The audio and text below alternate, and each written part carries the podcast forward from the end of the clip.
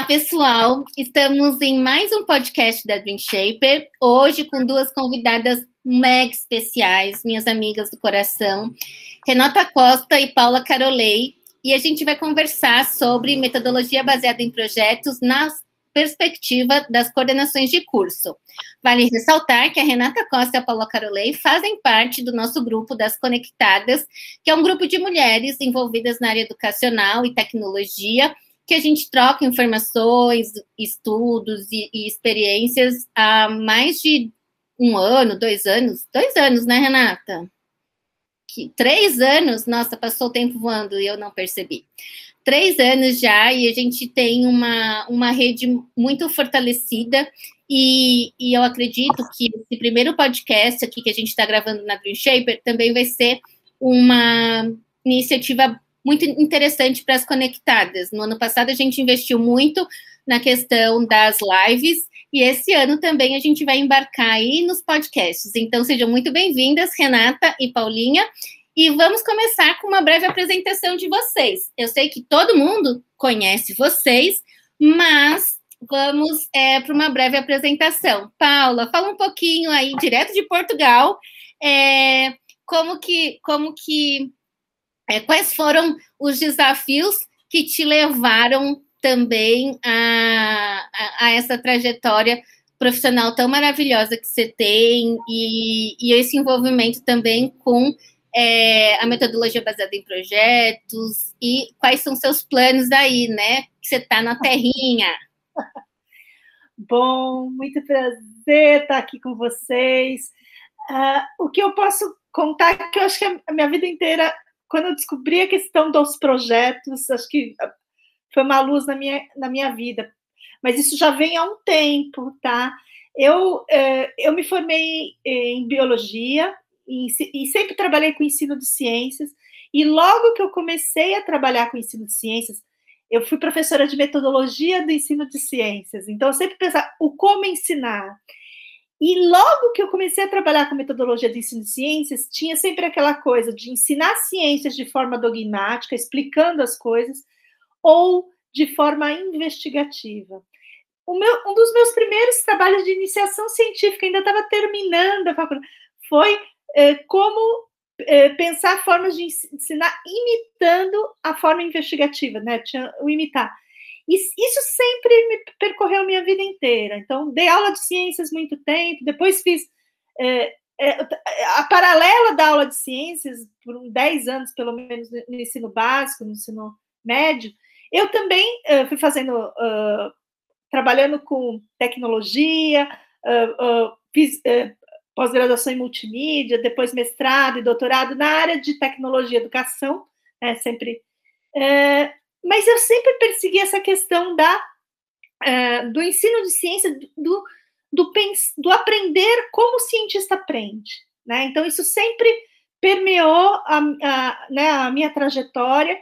E teve um projeto, um dos primeiros projetos que eu participei, olha só, em 1993, eu era pequenininha, né, eu estava eu estava me formando na faculdade, era o ano que eu me formei, eu comecei a trabalhar na, na Escola do Futuro, na USP, é, é, eu ganhei uma bolsa lá, fiquei de 93 a 96, é, num projeto chamado Ensino de Ciências via Telemática, que a gente usava a internet, que nem era comercial ainda, e isso também, para mim, abriu a cabeça para é, essas metodologias para o projeto. Por quê?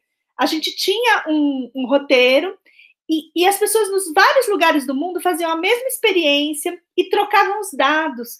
E a gente construía um modelo, as crianças explicavam as coisas a partir dos dados. Então, isso, uh, para mim, falou: nossa, é assim que a gente tem que ensinar. Não explicar o conceito pronto, mas fazer as crianças coletarem os dados e, a partir dos dados, elas fazerem as questões, elas propor, uh, uh, né, fazerem as experiências, propor modificações nas experiências. Então, isso foi nessa trajetória. Daí foi que eu trabalhei no o meu mestrado foi uh, em educação, foi focado uh, em. Eu fiz a, a, a pós-graduação em multimídia, depois uh, eu fazia. meu mestrado foi produção de multimídia por alunos de pedagogia. E aí, como é que eles con concretizavam o projeto de ensino deles num, num material didático. Né? Então, o que, que, tinha deles, né? Então, era, eh, foi, foi, foi uma experiência incrível. E no doutorado, eu trabalhei com essa questão da hipertextualidade mesmo, em cursos online, já pensando na, no, no, design educacional.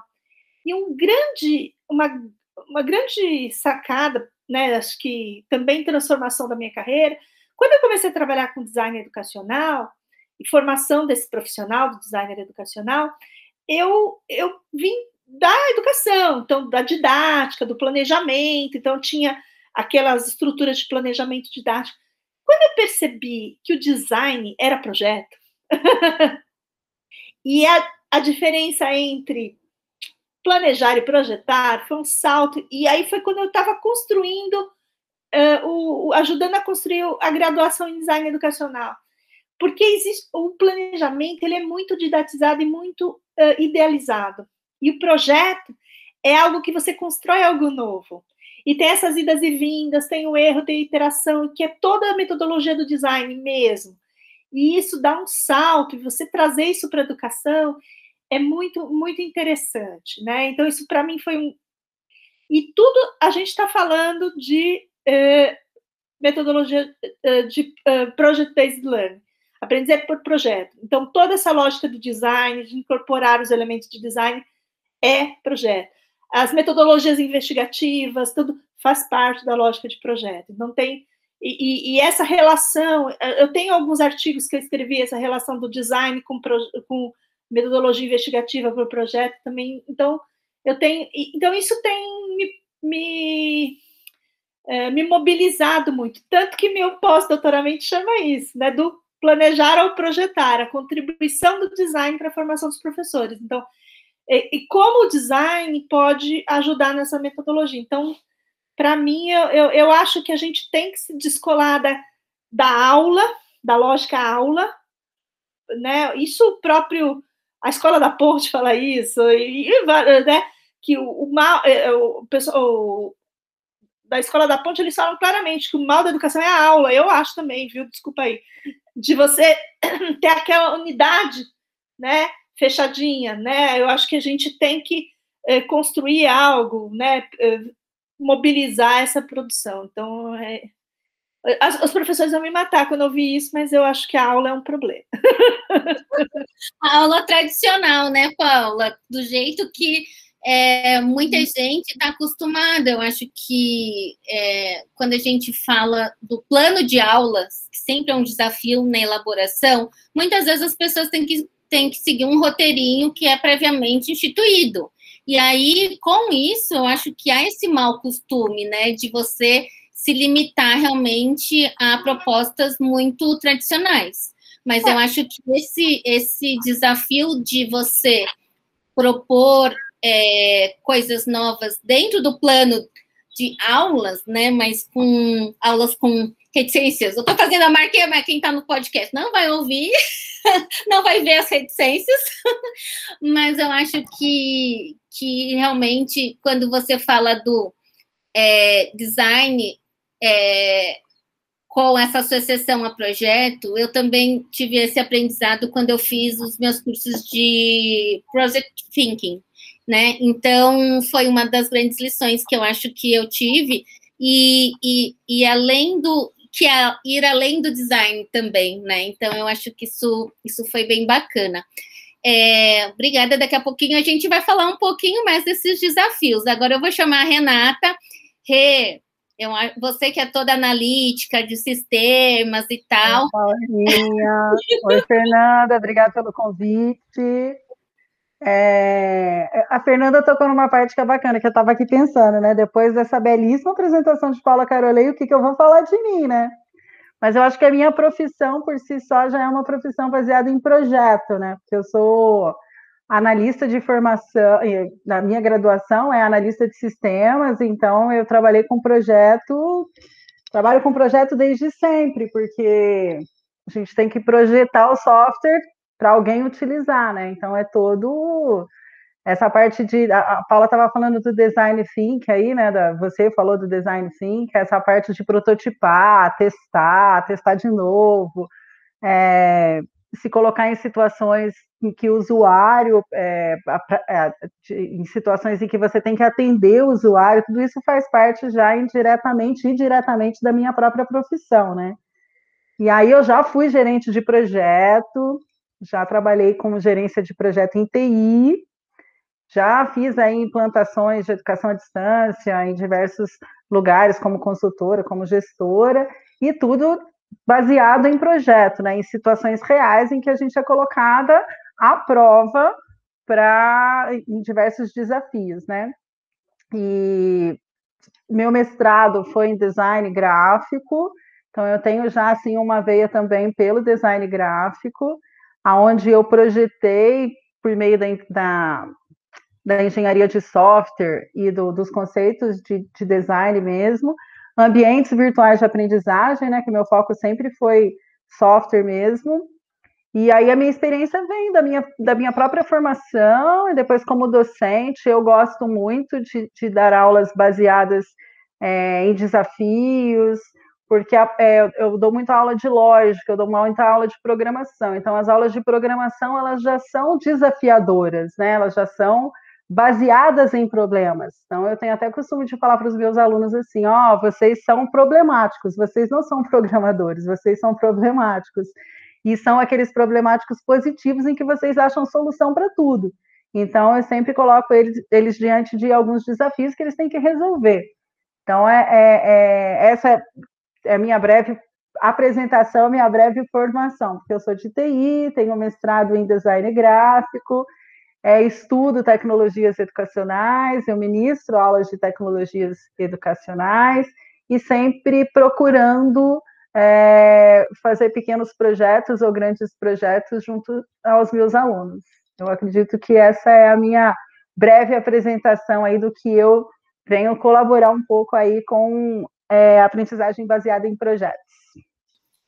Ótimo. É, então, como vocês podem ver, nós estamos aqui com duas grandes é, especialistas, e o, o, mais interessante, eu acho que na fala de vocês, é, é quando a gente escuta essa questão da, da, da, da, experiência aplicada, né? Porque a gente sabe que tem muita teoria, né? Tem muitos, muitos teóricos, é, muitas, muitos projetos que não vão para a prática, enfim, mas que quando a gente alia realmente toda a fundamentação, né, todo, todo, todo o, eu acho que o, o peso da importância da, da organização, da estruturação, da objetivação, a gente consegue realmente é, envolver as pessoas para que elas trabalhem dentro desse, desse contexto, que não é fácil, eu acho, né? Alguns professores acham que trabalham com projetos e não, e não no final, não são, é, não trabalham com projetos, e outros que trabalham com projetos acham que não fazem esse trabalho efetivamente. Então, dentro dessa, dessa linha, quais são os principais benefícios e desafios é, no uso do, do PBL na, na graduação? Eu falo na graduação porque quando a gente a gente tem, até na própria Dream Shaper, muita experiência com a aplicação de projetos no ensino básico, fundamental, com as, com as próprias crianças. Mas, às vezes, quando eles chegam na graduação, muitas vezes eles acabam perdendo aquela, aquela magia de fazer algo, algo diferente, sem, é, eu acho que, é, eu, eu acho que realmente é a parte de que as crianças não têm medo de errar, né? Não tem, não tem um medo de perguntar, de explorar. E muitas vezes, quando os alunos chegam na graduação, eles acham que todo projeto tem que ser 100%, dar 100% certo. E eu acho que nisso, é, muitos acabam ficando muito engessados. E, e, isso tem muito a ver com a criatividade, né, com essa questão de, da exploração em si. Então, é, como que vocês enxergam isso? Vocês acham que é mais fácil trabalhar com as crianças ou que a gente consegue realmente envolver os alunos da graduação, mesmo porque hoje no mercado de trabalho exige muitas competências que são desenvolvidas né, na, na questão da resolução de problemas e na, no trabalho por projetos. Então, Paulinha, quer falar? Sim. É, eu acho que assim, o grande problema muitas vezes é que se foca na, no conteúdo, né? E principalmente no ensino superior, fala assim, ah, e tem um conteúdo enorme. Ah, eu vejo isso lá na, na, na no trabalho. Ah, mas eu tenho um conteúdo enorme, eu preciso ser eh, aula expositiva, tradicional, porque eu tenho que dar muito conteúdo. Se eu fizer um projeto, eu vou fazer um projeto só o semestre inteiro, não vou dar aquele conteúdo, né? Então tem esse muito foco no conteúdo. Eu acho que esse é um grande problema da, da, da graduação, né? Que é muito conteudista. Eu ia, Paula, até usar, ou eu acho que o maior desafio nisso, inclusive que eu estava até pensando, é o tempo, né? Um dos maiores desafios é o tempo, que não necessariamente precisa ser conteudista, né? É, é, então, mas a, mas a questão é essa: a gente. É, se a gente pensar por competência e não por conteúdo, né? E, é, e aí é um ponto importante, né? Porque a gente não vai dar conta do conteúdo. E, e, não adianta. E se a gente falar, falar, falar, falar, gente, ele vai falar, vai esquecer, vai chutar na prova e não vai aprender nada, né? Então, assim, é, é, é, per, é perda de tempo, perda de tempo. Você vai gastar o, o o tempo precioso só, né, disparando coisa que ele pode aprender pela internet? Não, né? Então essa é a grande. Então o que a gente tem que fazer é primeiro e, e tem uma sacada que, que é o pulo do gato do, do da aprendizagem baseada em, em, em, projeto que muitas vezes as pessoas não percebem.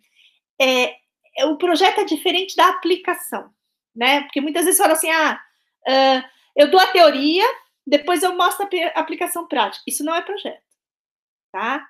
O projeto, eu, é, eu, eu envolvo o aluno na problematização, no olhar a realidade, né? Eu não trago já a teoria e o conceito pronto. Eu olho a realidade e, e vou construindo os conceitos no processo, certo? Então, o que acontece? E, e é assim que acontece na vida.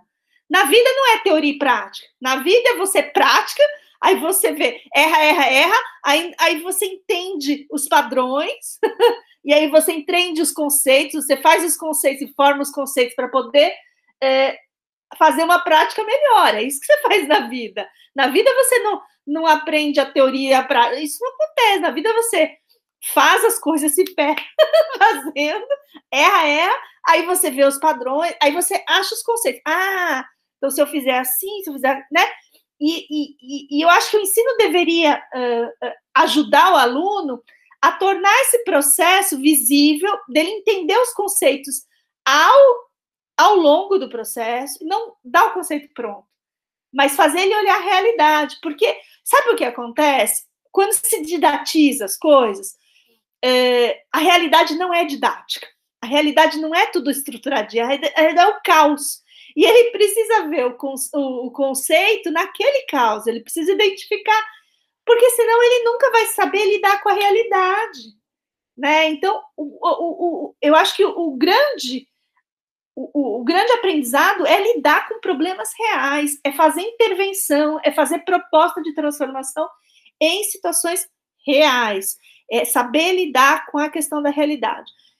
Só que qual é o desafio disso? É que você não tem previsibilidade, os alunos re, é, resistem porque é mais difícil, para o professor é mais difícil, né? o professor tem que dar apoio organizacional para o aluno, exige autonomia do aluno, né? o aluno tem, tem mais responsabilidade, tudo isso é muito mais fácil alguém se responsabilizar em te dar o conteúdo e você devolver, e tudo bem, é muito mais fácil né? Você organizar o caos, eh, eh, né, se você já tem aquela coisa sequenciada, é legal. Agora, é um caos novo a cada projeto, então é, é um desafio enorme. Então, acho que é isso. E você, Rê, o que, que você acha disso tudo? Então, foi aquilo que eu uma interrompida aí na Paula. Ô, Paula, nunca tinha escutado a palavra didatiza. Anotei aqui e coloquei by Paula Carolei, né? Porque nunca tinha escutado, achei bacana.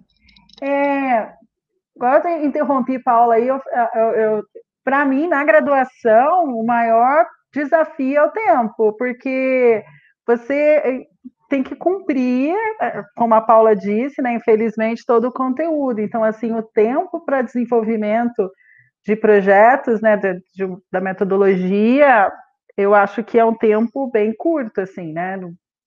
Acho que para mim o maior desafio é o tempo. Mas, assim, como benefícios, eu acho que são imensuráveis, assim, os benefícios, porque são diversos os benefícios, né? O aluno, ele aprende ele desenvolve diversas habilidades trabalhando com um projeto, né? Colocar o aluno numa situação real, problema, uma situação problema real, traz mais engajamento, o aluno fica mais motivado a participar, é, o aluno ele, ele pesquisa mais, ele busca mais, porque ele tem um propósito real, né? quando o, o, que eu pude notar que esse esse esse ano eu estou estudando um pouco mais aí games, estou até usando a Paula aí games na educação, estou usando até algumas algumas produções da Paula Carolei que são bem bacanas. E aí eu ando estudando um pouquinho mais de games e aí o meu público é um público mais jovem, né? Eles entram na faculdade com 16, 17 anos e eles são meio assim fominha para programação, né? Eles querem programar.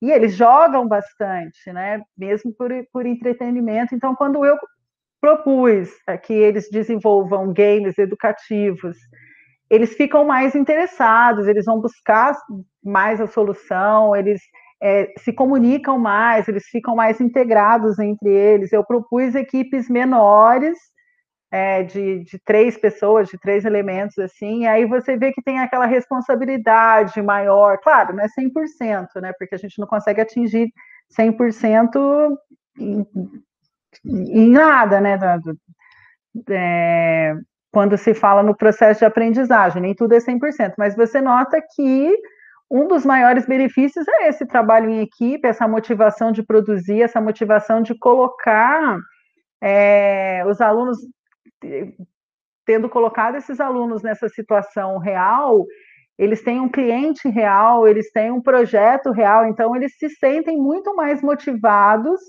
a fazer, a produzir é, e a conhecer, né? Então eles pesquisam mais. Então, assim, eu não vejo. Eu acho que a única desvantagem realmente que eu vejo é o tempo é o espaço, é você ter que. Você tem todo um cronograma para seguir, um calendário para seguir, um calendário curto. Eu acho que o desafio é o tempo e os benefícios são imensuráveis. Assim, eu, eu gosto muito de, de trabalhar com projetos em sala de aula. É, eu acho que eu vou até trazer a última pergunta que eu ia fazer para cá, para a gente discutir agora, vinculando realmente essa questão do tempo. É, essa também acho que é, deve ser um argumento que muitas vezes a gente escuta, né? Porque hoje vários cursos eles são modulares. Então, as disciplinas, né, dentro das suas caixinhas, elas ocorrem geralmente a cada três meses, né? Então, são trimestrais, passam bem rápido. E, e quando o desafio é trabalhar com projetos, como que, como que a gente faz para encaixar né, esse desafio do projeto dentro de uma de um currículo que é meio carrossel, que tem alunos entrando o tempo todo. Eu acho que esse é, é realmente um, um debate muito presente, né? Quando, quando se quer implantar os projetos nas matrizes curriculares. Então, é, aí vem, vem o desafio currículo baseado em projetos é um sonho ou é uma realidade? Porque eu, a gente tem conversado com várias instituições, né, até pela própria Dream Shaper, eu já trabalhei em várias instituições que é, sempre privilegiaram a questão do, dos projetos integradores, né, então é, essa questão dos, dos projetos e da, da dos projetos interdisciplinares, multidisciplinares, como que a gente consegue é, enquadrar eles dentro de currículos que muitas vezes eles seguem um modelo de entradas, porque a gente tem muito a ver com a questão das matrículas, tem muito a ver com a questão da, das próprias rematrículas. Se a gente fala no EAD que o aluno ele só de fato acaba é, ingressando no ambiente virtual depois que as matrículas estão regularizadas e, e dentro dos projetos a gente trabalha muito com prazos, né? Quais são esses esses pontos que precisam ser bem observados para realmente a gente manter um, um bom currículo baseado em projetos. Eu sei que para Paulinha isso já é uma boa realidade. Para Renata é um sonho, não? é, eu acho que pra esse mim, é um, vai dar uma boa discussão aí. Para mim, você já até respondeu, o, o, o Fernanda. Para mim é um, é um sonho, porque a minha realidade, e eu acho que de, da grande maioria dos cursos de TI, está é, tá bem distante, assim, é bem. Nós ainda temos um currículo não baseado em projetos, temos disciplinas de projetos, né? Que são o que nós chamamos de projeto integrador, acho bem bacana. Mas assim, as, as outras disciplinas ainda elas são um tanto soltas, né? Estão no currículo tradicional. Então, para mim, é uma realidade que está bem distante. Assim. Para Paula, a Paula, além de ser o objeto dela de estudo, acho que a Paula tem, vai ter muito mais experiência, porque em Portugal eles dão muito valor, Paula, para aprendizagem baseada em projeto. Como que é aí na, é, eu, eu acho que assim, tem, tem umas vertentes que tem, mas eu acho que assim, eu acho que sofre do mesmo mal que, que, que o Brasil, né? Principalmente, acho que Portugal tem uma, uma diferença é, que assim, a cultura portuguesa ela é muito, uh, ela é menos contextual, né? que o Brasil. Acho que o Brasil tem mais facilidade de lidar com lógica contextual. Eles são bem, é, eles gostam das coisas muito é, organizadas, né? É, passo a passo, que pode ser bom para alguns projetos também, né? De, de estruturação, mas por outro, essa coisa de conhecer, de integrar o contexto, de partir desse, né, eles não gostam desse caos não, que eu falei no, no, antes, né? e, e de encarar a realidade nua e crua, né? Então, acho que isso, né, eles são. Ah, não, vamos conceito primeiro, então isso o português tem, mas ao mesmo tempo eles são bons para estruturar, para organizar, para deixar o passo a passo, que, as, que é importante também para um projeto, tá?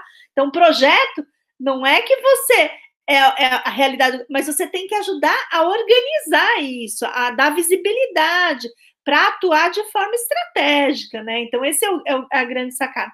Agora, não é simples. Eu, eu, eu tô na. A gente está na quinta turma do, do, da graduação em design educacional, que é baseada em projetos. Eu, eu falo assim, a gente tenta, tá? Eu não, não acho que ela ainda é totalmente, porque a gente tem um projeto integrador, né? A gente tem o projeto, e é, as a gente tem as que a gente chama de subdisciplinas, porque é uma, é uma disciplina só, oficialmente, é uma nota só.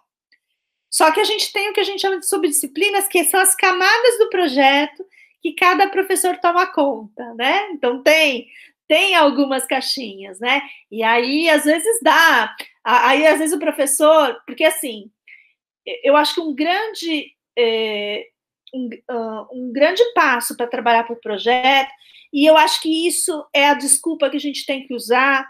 Primeiro é trabalhar por competência, tá? Competência no sentido de as DCNs trabalham por competência, gente não tem justificativa, é só ir lá, pegar as DCNs e trabalhar a partir das DCNs, né?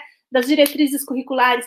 É por competência. Então, se, se, se as DCNs não são conteúdo, gente, as DCNs são competência. Você ir lá e falar, bom, que que projeto eu posso fazer para desenvolver essas competências? Então, esse, é, esse é, um, é um caminho, tá? Então, as DCNs são por competência, então, se a gente partir disso, é, é um caminho. Agora, é muito difícil o professor, ele fala assim, ah, e a gente sempre é, tem embate sobre isso. Ah, ele faz aquelas atividades e fala assim, não, mas Aí eu falo assim, mas o aluno soube fazer no projeto? Ele, ele desenvolveu essa competência? Ah, desenvolveu. Ah, mas ele não fez a minha atividade X. Tá. Professor, ele sabe fazer aquilo? Sabe.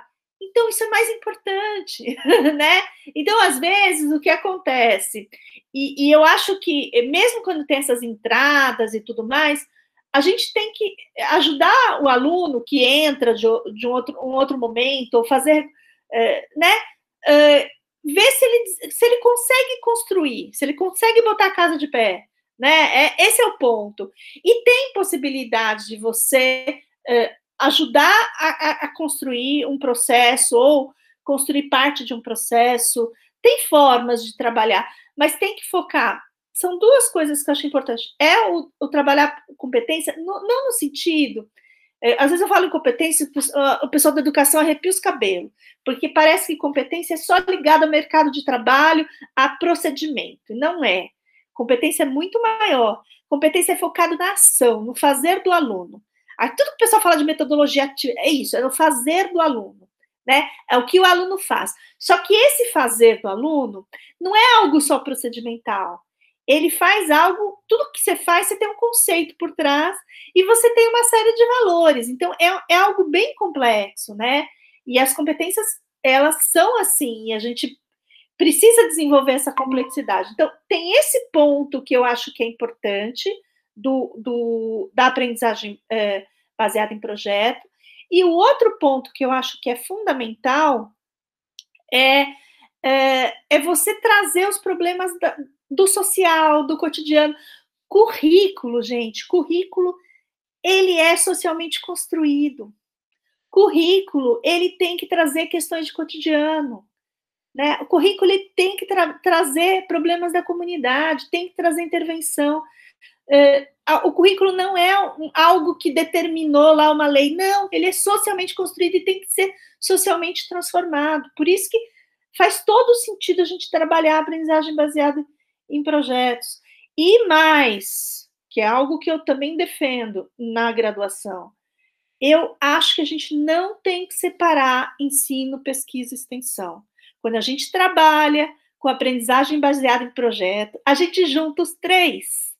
A gente faz pesquisa, a gente ensina fazendo pesquisa e atende a comunidade. Então, esse é um grande ganho curricular. Então, quando você fala, ah, curricularização da extensão, baseada, aprendizagem baseada em projeto, é isso, currículo, é isso, sabe? Resolve uma série de problemas, né? Então, acho que esse é, é o esse gancho, Paulinha, que você falou da curricularização da extensão, é um, é um tema que a gente tem explorado bastante e eu fiquei muito feliz quando firmaram isso de fato, né? Porque há muito tempo se exige realmente que as instituições elas investam em, em resolver problemas da comunidade. E a gente vê os impactos que muitas é, a chegada né, das instituições de ensino superior em alguns locais fazem essa movimentação na sociedade, mas muitas vezes isso fica muito restrito, né, a uma ação específica de um curso, a, a uma ação específica de um coordenador em si, mas quando é, se institucionaliza e se exige, isso não deveria ser assim, né? Mas eu acho, eu vejo com, com bons olhos. Imagina hoje com a, o EAD é, percorrendo e, e, e, entrando em comunidades tão longínquas, o quanto isso vai ser favorável, né? E aí eu vejo a possibilidade dos projetos intercursos, porque quando, quando a curricularização da extensão ele pede para que esses projetos sejam desenvolvidos na própria comunidade, né, que tenham um impacto, e a gente vê que em alguns polos de AD a gente tem tipo, três alunos de um curso, quatro alunos de outro, dois alunos de outro. Olha a oportunidade de você fazer esses projetos saindo do interdisciplinar dentro do curso, mas fazer os projetos intercursos, né? Então, eu tenho conversado bastante realmente com alguns gestores para que, que se abram essa, essa, esses olhos em relação a também fazer essa revisão curricular, né? Porque isso é, eu acho que está presente em algumas DCNs novas, mas não em todas. Então, eu acho que, que a gente precisa também prestar atenção e fazer esse movimento né, de atualização dos projetos é, dos cursos para que atendam realmente, né? Então, eu tenho muito, muita esperança que que as, esses projetos extensionistas, que você falou muito bem, que a gente não precisa separar uma coisa da outra, mas que de fato eles façam diferença na comunidade, que é algo que a gente tem como responsabilidade quanto é, sistema educacional. É, e falando em relação ao envolvimento da, do, do, da estrutura acadêmica para que faça que o projeto realmente, as propostas de projetos realmente se efetivem. É, como que vocês veem os professores envolvidos no uso dessa metodologia? Porque, assim, a gente sempre tem escutado é, iniciativas isoladas de alguns professores, né, que apostam no desenvolvimento do, do, de projetos com seus alunos, e alguns professores muito resistentes que falam, realmente, na minha disciplina não cabe desenvolvimento de projetos. Como que a gente pode lidar com isso e, e incentivando que os professores façam melhor uso dessa metodologia? É, eu vejo algumas restrições à, à, realização dos trabalhos em grupo. Ah, não, que não dá para fazer trabalho em grupo na minha disciplina. Ou, ah, não, o curso EAD não dá para fazer trabalho em grupo. Ou, ah, é, não tenho. Não, a minha disciplina é 100% teórica, né? Que é uma coisa que você já falou lá, lá na frente. É, como que a gente pode envolver esses professores e fazê-los com que eles percebam que é, a disciplina deles precisam fazer sentido, eu acho que na, no aprendizado do aluno dentro do contexto do curso, mas de modo prático, né? Então, acho que como que a gente consegue é, envolver esses professores que muitas vezes eles não têm essa visão em relação a projetos? Não sei, a Paula, né? Mas no meu caso, eu acho que a interdisciplinaridade ela ajuda a, a incentivar, motivar os professores a participar do projeto integrador, né, que a gente chama na, na nossa graduação, porque é um projeto que, apesar de ser aí 70% de responsabilidade do aluno, que é uma situação, um problema que ele tem que ser colocado e, e ele que tem que propor a solução, é, todos os professores são é, engajados, né, estão engajados em participar, eu acho que nesse quesito a inter, interdisciplinaridade que ajuda, né? Que eu acho que motiva os professores e os alunos a procurarem os professores para resolver os projetos em si. Mas eu acho que ainda tem muita resistência com relação ao uso de projeto, é, mesmo sendo uma área de tecnologia como a área que eu trabalho, que eu atuo, que eu estou coordenando, existe uma resistência muito grande de, dos próprios professores ainda trabalhar é, em projetos integradores.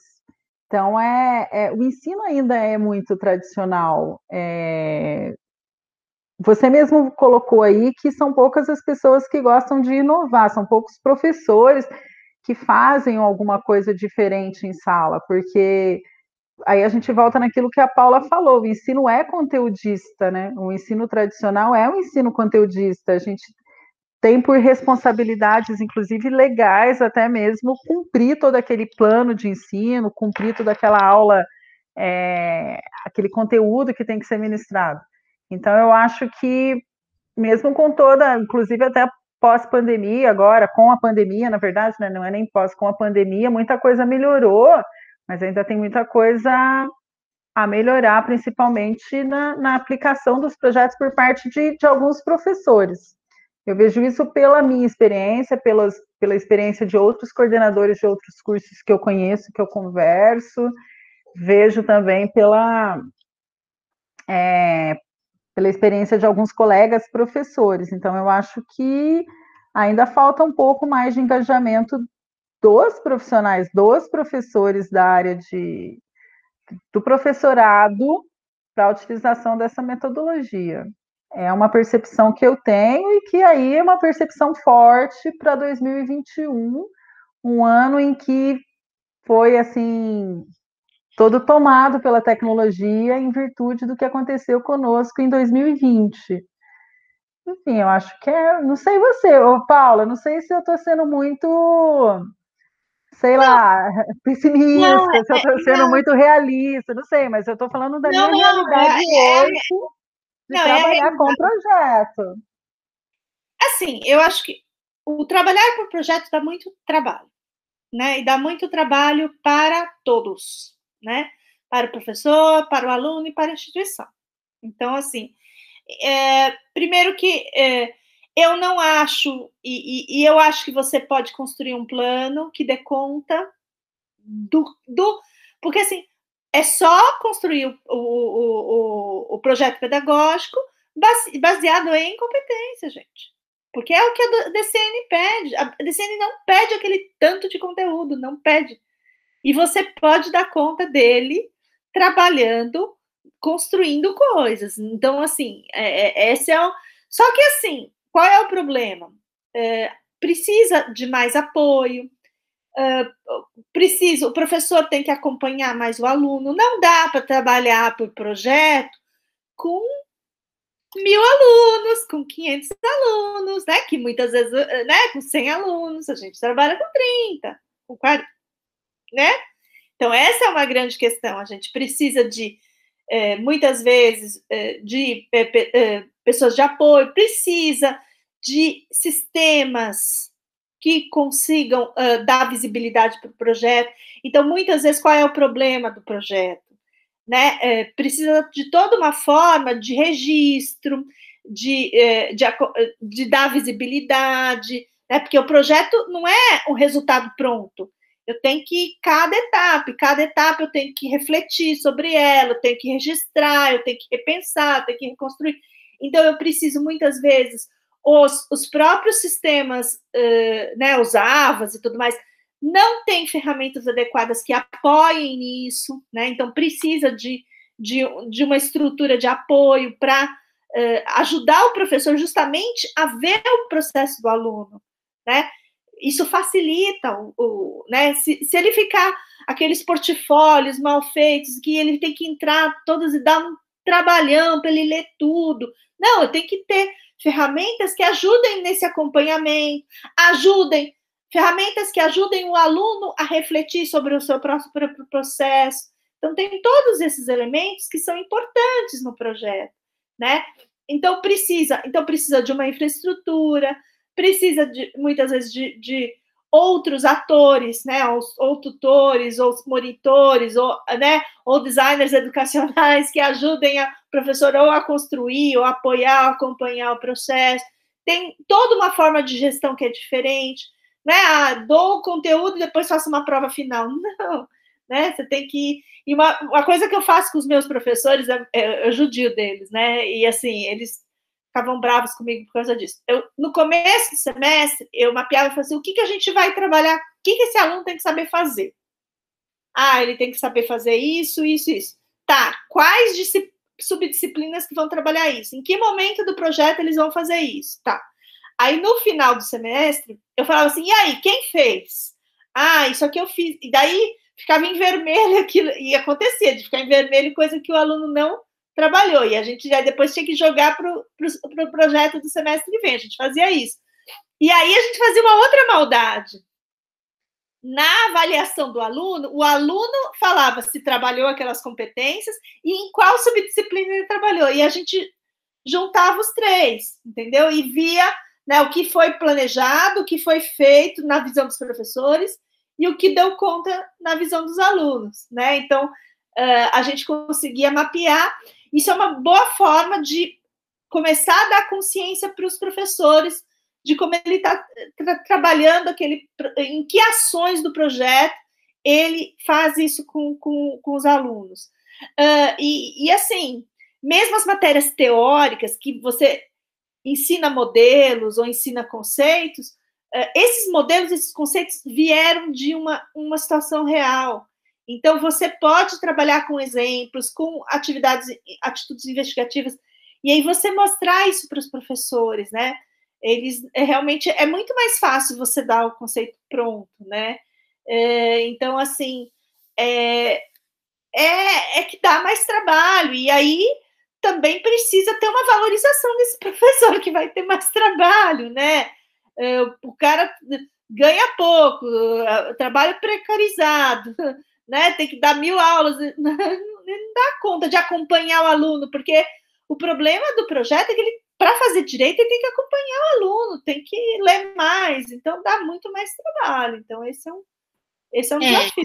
Paula, foi não te, não te atrapalhando, mas já te, te atrapalhando aí. Ô, Paula, você me fez lembrar de um caso, porque mineiro gosta de contar causa, né? Eu sou a mulher do caos. É, semana retrasada, acho que mas um dos meus professores que me ajuda nos projetos integradores, ele falou assim: Eu não aguento mais responder e-mail, a minha caixa de e-mail está abarrotada, que não sei o que. Eu falei assim: Mas é a única ferramenta que você tem para é, acompanhar o desenvolvimento do projeto dos seus alunos? é o e-mail?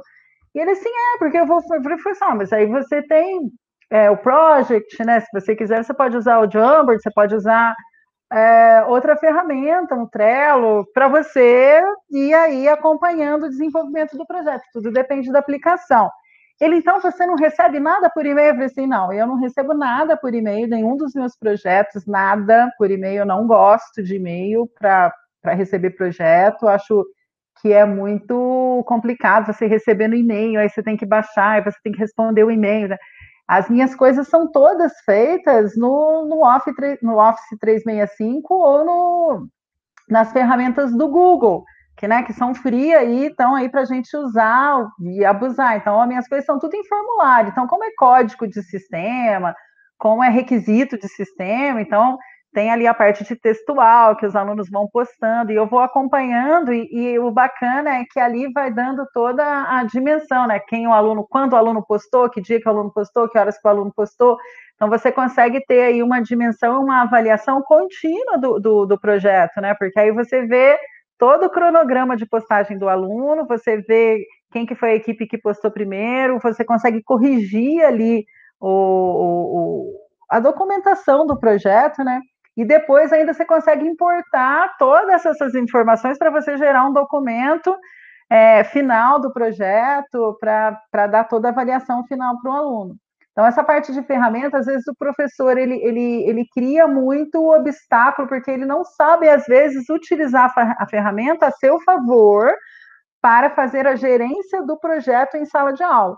Porque, bem como colocado pela Paula, dá muito mais trabalho, muito. Você lidar com projetos dentro de sala de aula, e aí, conciliado aí ao ensino tradicionalista que nós temos, que é conteudista, dá muito mais trabalho, porque você tem que dar conta do projeto, você tem que dar conta do conteúdo, você tem que dar conta de gerenciar, você tem que dar conta de responder, você tem que dar conta de, de, de, de começar e finalizar o projeto de forma é, que o aluno ainda continue engajado e continue é, motivado em terminar aquele projeto, né? Era só uma parte aí, Fer, desculpa, só para pegar o gancho com o Paulo. Imagina, é, outro dia eu estava eu tava acompanhando um seminário do, da BMS, onde o professor Jânio, do Grupo Ser Educacional, tinha comentado que a filhinha dele é, falou, virou para ele e perguntou: Papai, por que, que eu aprendo umas coisas que não tem nada a ver, que eu não vou usar para nada na escola e que eu, eu, que eu acho no YouTube? Isso vem muito da fala da, da Paula inicial, né? As, olha o olhar das crianças, o quanto elas já são críticas, né? Ela falou: por que, que eu preciso aprender? O que, que aconteceu lá na, na história do, do X? uma coisa que se eu, se eu for procurar, eu, eu posso aprender melhor do que a professora falar, falar, falar. E enquanto isso, eu preciso aprender a mais lógica, mais matemática, mais é, interpretação é, e coisas práticas do dia a dia, porque eu quero aprender a, a fazer, a construir coisas, a investir, e isso tem muito a ver, eu acho, com eu acho que vai muito contra a essa educação conteudista que, que a gente tanto é, tem falado. E vai muito de encontro aos desafios de desenvolver projetos, obviamente colocando sentido em tudo que é, se, se dá, porque é, é, é bem, é muito possível você, por meio de abordagens diferentes, é, reforçar e seguir um plano de, de, do conteúdo programático, né? Levantando os temas. E isso eu percebo que as crianças realmente não têm muita paciência mais, né, para ficar na frente da, da, das pessoas, vendo que elas realmente, se elas têm dúvida, elas vão lá no YouTube e às vezes dão até uma aula melhor que a gente, dependendo do assunto. É, e aí, quando a gente fala disso tudo, você, como que vocês veem essas competências que os alunos vão desenvolvendo ao longo desse processo e que muitas vezes não fica claro para os alunos? É, como que vocês é, incentivariam que os professores, ao é, desafiarem os seus alunos a realizarem projetos, deixassem claro é, quais são as competências, além das, da, da, do conteúdo que o aluno deveria fazer referente aos cursos, mas as competências que, seria, que são indispensáveis hoje para o mercado profissional, né, para a aplicação real. É, como que vocês é, é, incentivariam que os professores tornassem isso palpável e que os alunos realmente percebessem a importância? Porque uma, uma outra coisa que, que eu tenho discutido muito e que eu ouvi recentemente também é que os pais, muitas vezes, eles também têm uma visão que a educação precisa ser conteudista. Então, eles cobram isso. E aí, quando os alunos, os seus filhos vêm com um projeto, eles também pensam: ai meu Deus, lá vem mais uma invenção da professora, lá vem mais um trabalho da escola, né? Então, tem essa resistência de casa, né?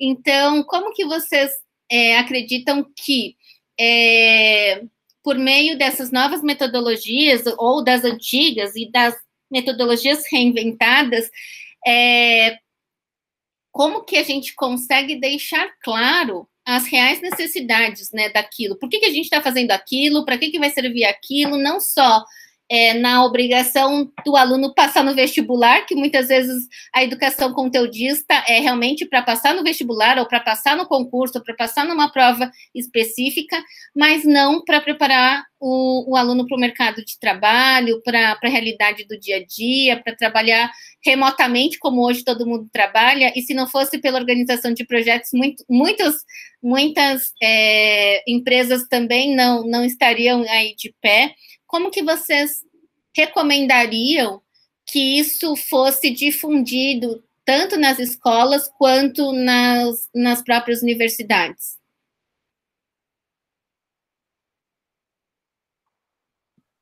Eu vou te falar assim, que é, primeiro que é, é muito hum. difícil até o professor descrever isso. É um desafio. Eu vou falar assim. É, é, é eu, olha, eu estou fazendo uma formação de professores que eu criei um, eu criei um formulário imenso, imenso. Tem 11 sessões e eu fui descrevendo cada um dos tipos de competência que você trabalha. Assim, eu fui tentando, isso eu mapeei, foi um trabalho insano que eu fiz. E coitada, acho que eu, no fim eu quis ajudar os professores, eu traumatizei os bichinhos. Foi, eu, é, teve um professor que, juro para vocês, mandou uma mensagem chorando para mim no, no WhatsApp, porque ele se viu incompetente, porque ele nunca trabalhou nada daquilo, ele chorava. E depois ele, aí ele me pediu para fazer de novo, depois assim ele foi acalmando. Eu falei assim, mas eu quis mostrar as possibilidades, você não precisa fazer tudo. Aí ele falou assim, mas eu vi que eu não faço nada.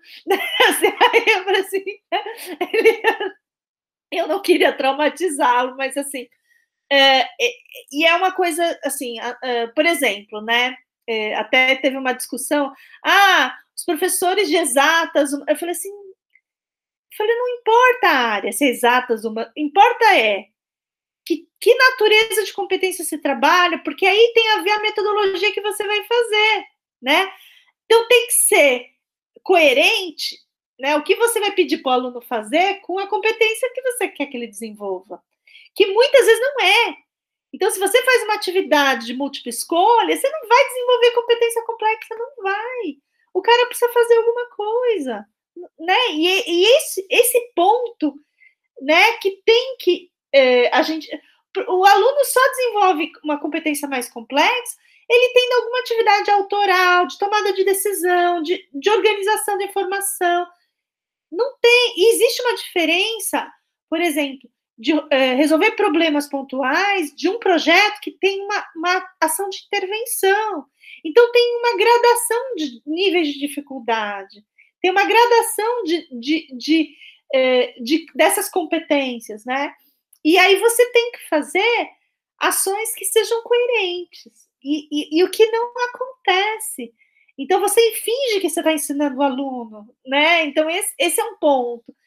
É, agora, é, e, e, isso, uma forma que, que eu tento fazer, né, usando design, é, a gente usa aquela, aquelas estratégias de gamificação, de dar alguns badges, de usar alguns artefatos simbólicos, né, é, que simbolizam determinadas ações ou competências, para ter uma visualização em alguns momentos, né? Isso é uma forma, mas isso assim ainda é uma cultura a ser transformada.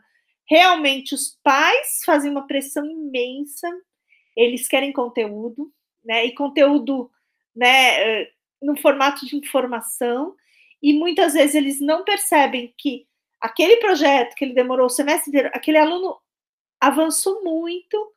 E aquela coisa assim, ah, mas o aluno que fez, sim, o aluno que fez, o professor acompanhou.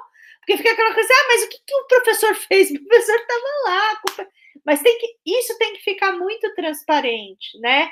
O que o aluno tem que fazer, qual é a intervenção que o professor vai fazer, quando que ele vai fazer. Então, tudo isso tem que, tem que ficar visível, né? E tem que ficar, pessoal usa uma palavra que eu gosto de fazer, ficar pactuado, né, entre os pais, a instituição, né, essa palavra o pessoal gosta muito de falar, tem que ser pactuado, né, tem que ter um contrato pedagógico, e mostrar, falar, olha, a gente, a, a gente vai desenvolver isso no, no aluno, tem, e os, os, alunos de graduação também, a gente tem que mostrar que aquilo é, né, vai fazer sentido profissionalmente, né, é, então, por exemplo, sei lá, eu já vi, uma, me chegou uma queixa outro dia de uma área da saúde, não vou contar, vou contar o, o santo, né? É, que é assim, as áreas básicas são super bem desenvolvidas, né? Então tem laboratório de célula, de histologia, não sei o quê, mas a área clínica tem, é pouco desenvolvida.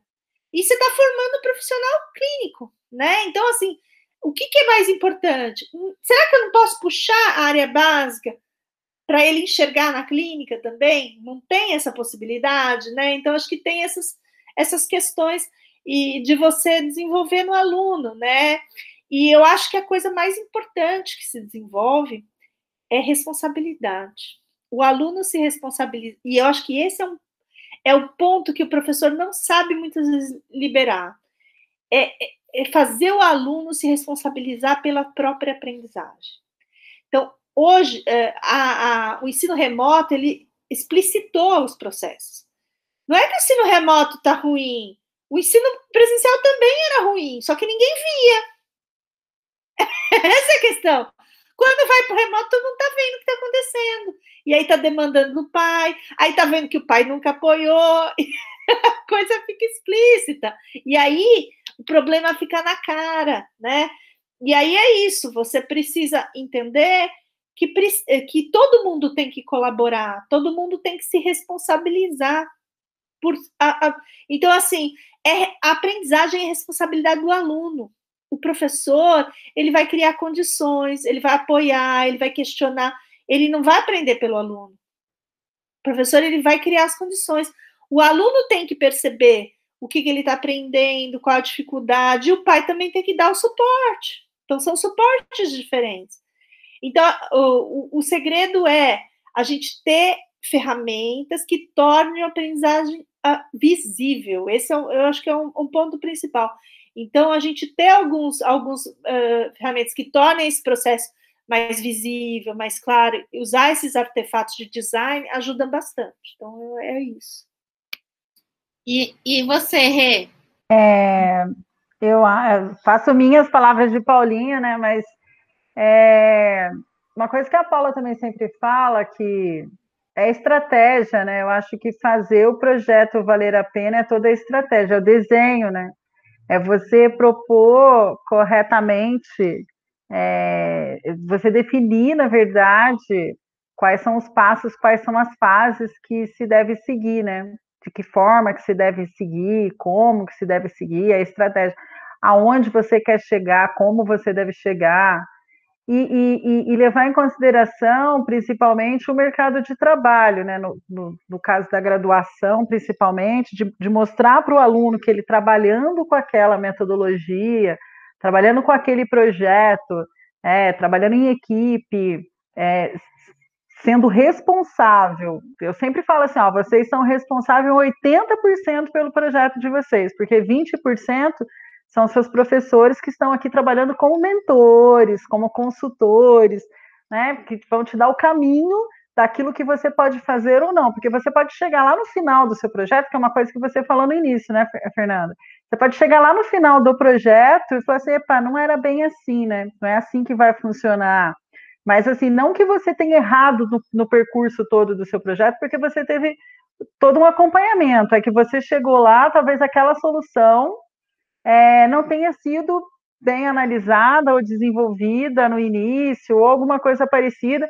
E isso na nossa área a gente leva muito em consideração quando a gente fala de metodologias ágeis, porque a metodologias ágeis misturada com o design thinking mostra para a gente que a gente tem um, um, percurso dinâmico de desenvolver projetos e melhorando o projeto a cada passo.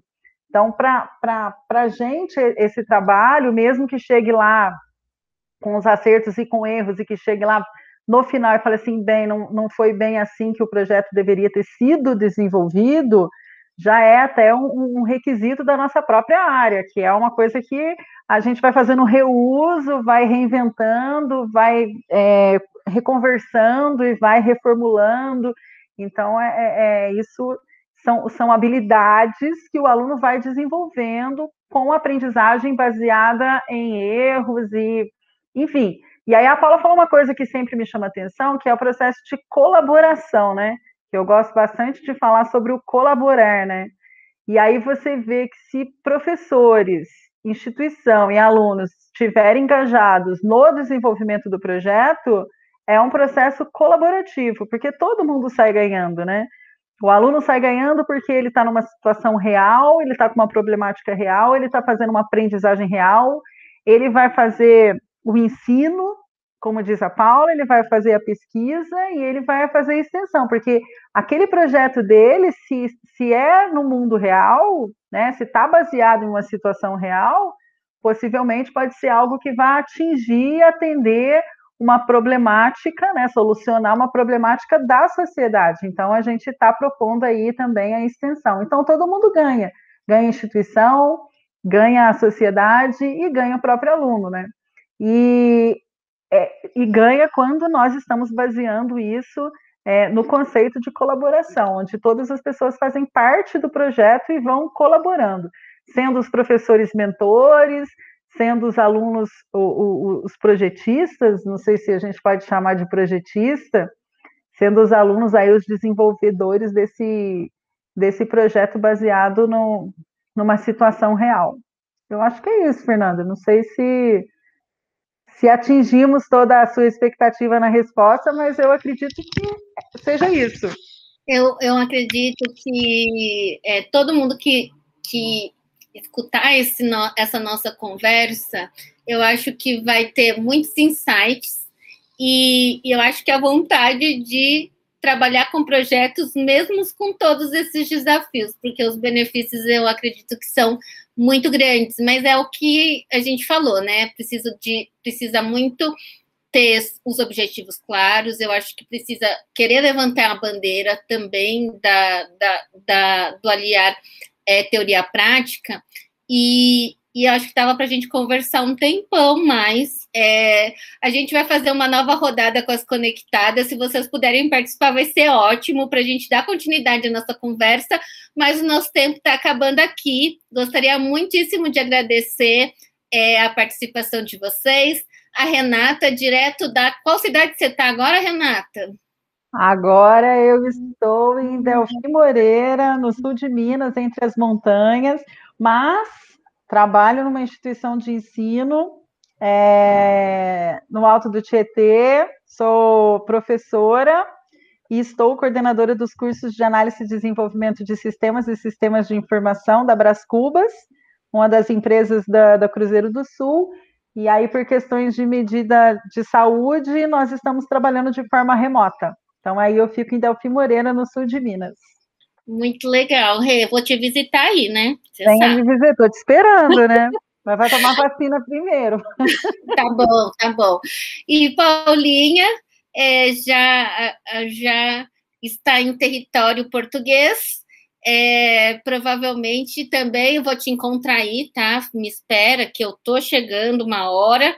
É, muito obrigada é, também por participar. Espero que a gente possa desenvolver muito, muitos projetos ainda juntas, né? Com, com as conectadas, com a Dream Shaper. É, muito obrigada aí pela sua colaboração também e sua participação. Obrigada, querida. Foi um prazer. É, então, pessoal, estamos finalizando aqui mais um podcast da Dream Shaper. Espero que vocês tenham gostado. E logo mais a gente terá mais convidados aqui para trocar ideias conosco sobre aprendizagem baseada em projetos. Muito obrigada, até mais.